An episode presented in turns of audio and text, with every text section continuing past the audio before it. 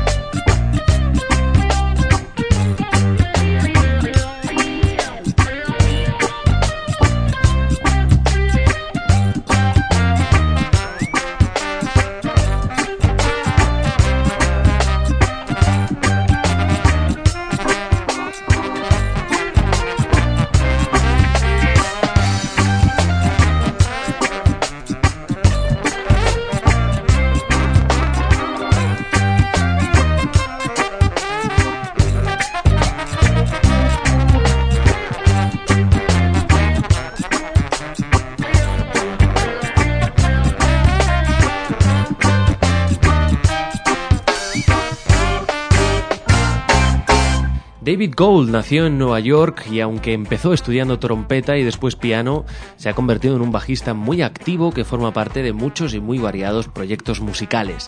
Destacamos la popular banda de reggae John Brown's Body. Entre sus influencias encontramos un buen número de clásicos del rock como Led Zeppelin, The Who, The Beatles, pero también el funk más atrevido de Sly and the Family Stone, Parliament, Funkadelic, Herbie Hancock o James Brown. En esta lista no faltan yaceros como John Coltrane, Sun Ra, Miles Davis o Charles Mingus. Un dato curioso, además, en los años 90, eh, David Gould compaginó su carrera musical con la de productor de ópera rock, como Tommy, la mítica de The Who, o The Wall de los Pink Floyd. Feast of the Passover fue grabado en tres diferentes estudios situados uno en Boston, otro en Ítaca y otro en Jamaica. La lista de músicos que han participado con David Gould es innumerable, son más de 30, no voy a decirlos aquí a todos, pero destacamos al saxofonista rumano Yuri Yunakov y a Leonard Sparrow Dillon, además del conjunto de Silverstone en la voz y en los coros. Se trata de un disco que fusiona la espiritualidad judía y la Rastafari como nunca se había hecho en la música. Un disco fantástico para escuchar en estas fechas y, como no, tenía que estar en este espacio musicando. Bueno, pues nada más, ya ahora sí nos vamos a ir, vamos a despedir este programa con tres canciones, Ten Plagues, Aleluya y Next Year in Jerusalem.